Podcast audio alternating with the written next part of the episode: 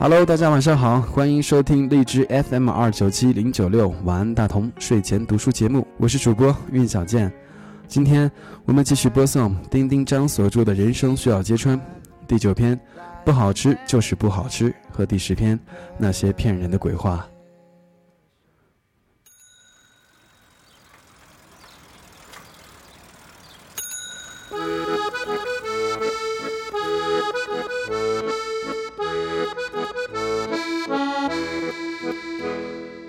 不好吃就是不好吃。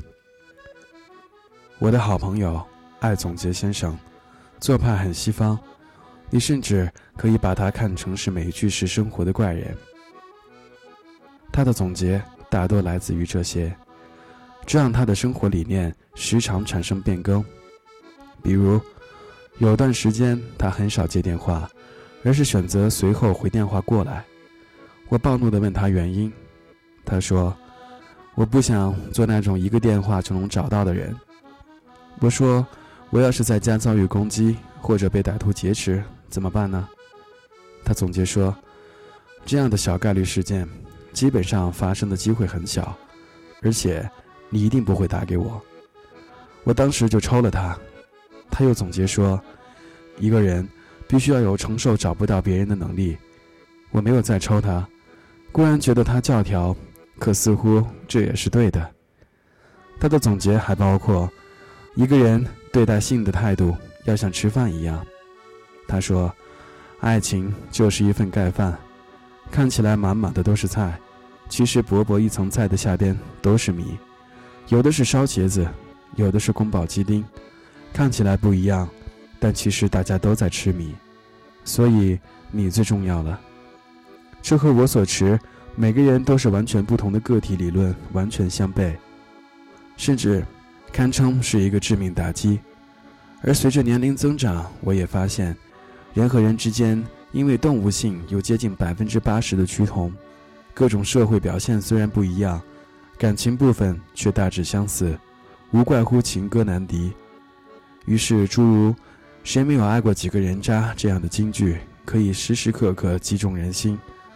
倘若把人渣们晒出来，却真是千差万别，有的甚至丑到爆了。但不妨碍人们用同样的爱去爱着不同的人。外边是什么看起来不那么重要，重要的是米，而所谓的米，大概是爱情里最实际的部分，比如生活，比如性。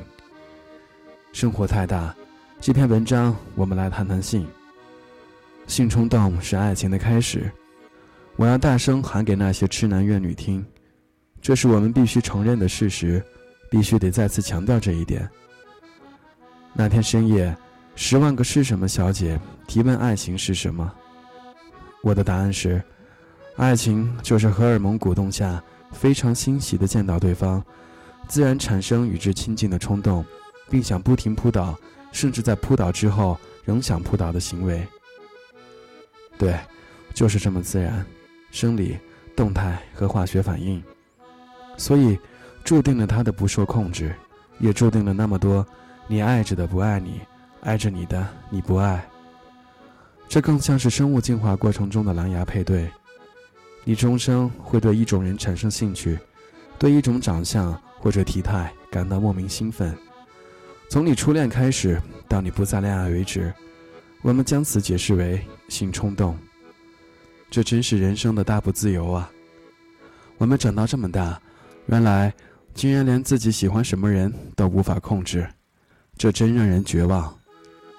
可这是爱情的残酷原动力，就像我们想吃掉的那些饱满的、有嚼劲的米粒一样，而扒掉上面覆盖着职业信息、家庭背景、社会关系的那层菜，这件事儿就是米的口感、味觉，就是生活中的性。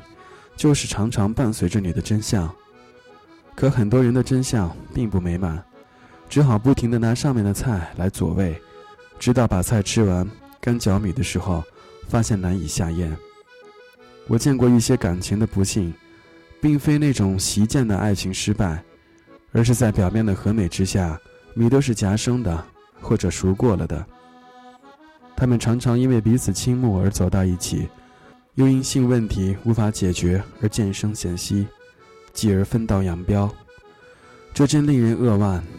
原来房事是这么重要的。是的，房事就是这样重要的，决定了我们会不会愿意回到自己的房子，会不会持续的爱一个人，用彼此喜欢和舒服的方式。当然，如果你用纯粹的爱情反驳我，并用柏拉图和异地恋的例子来证明，我也只能说，那是想象力的问题。可对太多人而言，感受比想象强多了。而当我们用爱情的方式包装了爱，却把最根基的部分剔除出来，以显示它的纯粹，我认为这理论是站不住脚的。就为了吃掉米，我们盖了饭，最后我们只享用了菜的部分，而丢掉了米。大概是菜太美，或者米太难吃吧。爱总结先生对情事秘而不宣。大概是哪个美剧的人物也是这样做的。他又常跟人说，在信上要有下流一些的情趣，这样才能更放松。毕竟不是谈判和交战，是交欢啊。爱总结先生又有一句，他说：“不好吃就是不好吃，再难得再贵也可以说不好吃。别的事儿也一样。”我深表同意。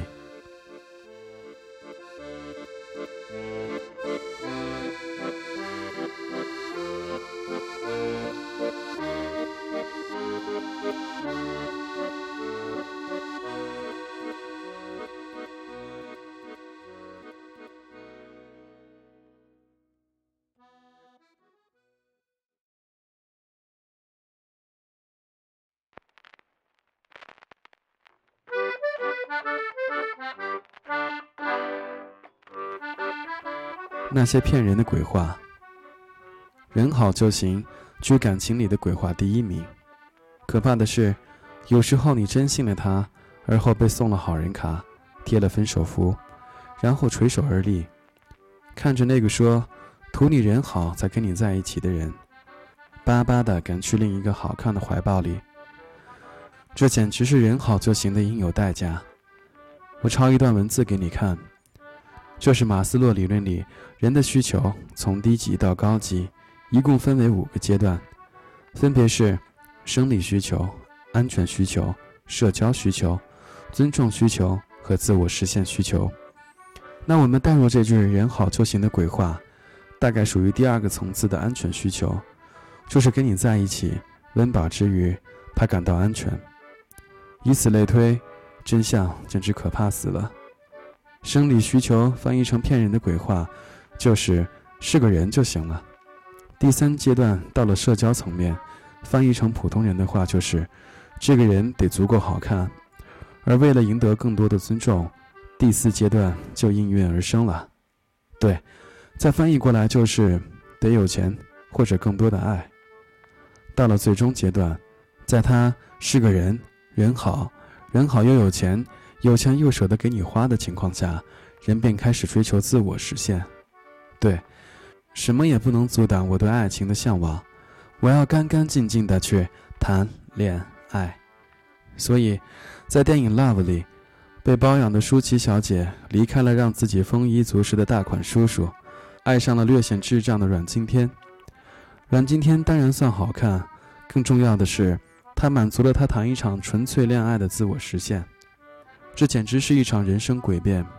换句简单的话说，就是人在爱里，在欲望里，目标是由移渐进的，并随着人的状态不断往上，进而重新回到原点，寻找自我价值的一次重新实现。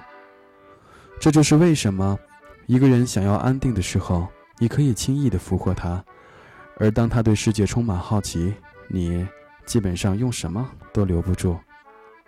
我认识一个留不住小姐，她被前任所伤，过着瑟索的生活。她最后常常当众落泪，边哭边说：“我无所谓，只要对方人好就行。”但傻子都能看出来，她依然未忘旧情。可她的确也美，于是，比傻还傻先生出现了。他简直是枝繁叶茂、虎背熊腰的一根好稻草。恰好被即将溺毙的留不住小姐抓到，它又是一锅热气腾腾、用料实在的土鸡汤。此时专供给留不住小姐滋阴补气。于是，留不住小姐和比傻还傻先生谈恋爱了。留不住小姐曾经爱的大胸脯、翘屁股、大长腿，比傻还傻先生一样都没有，没有人好，好到让人觉得留不住小姐自此可以重获新生，回炉重做新人。我们后来再见他，他肤白人美，眼神黑亮，像被水打湿过的水仙花。可他说他要分手了。比傻还傻先生不是人很好吗？是。可我们太不合适了。骗人的鬼话之中还有一句叫“我们不合适”。对，在这个阶段是不合适姑娘您了。事实证明，单纯的好是没有用的。在留不住小姐复活之后，这点好带来的温暖和安全感已经无法满足她。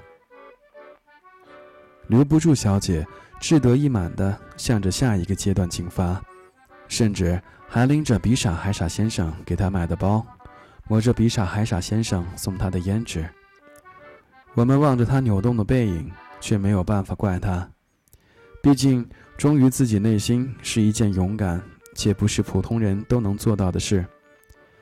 比傻还傻先生憔悴了一阵子，他只是瞬间被击晕了，根本无法明白。靠，不是人好就行吗？在我需要被爱的时候。人好就行，在我需要去爱的时候，人好不好都行。这就是很多人的潜意识逻辑，只是得用淡的时间线为背景才可以发现。有的人终其一生都没有完成自我实现，所以在一场场爱情里面临绝境，又重新陷入轮回。在此，期盼留不住小姐找到真爱，谈一场轰轰烈烈、干干净净的恋爱。只是，若再被伤了，等伤愈后，咱再付出吧，别带病坚持工作了，还以爱情的名义。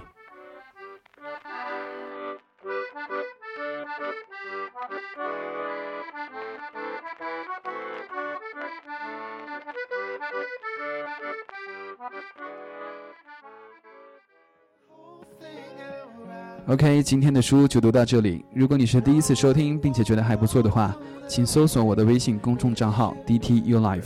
如果你有什么好的书目想分享给大家的话，请在平台里给小贱留言。好，晚安，大同，晚安，亲爱的你。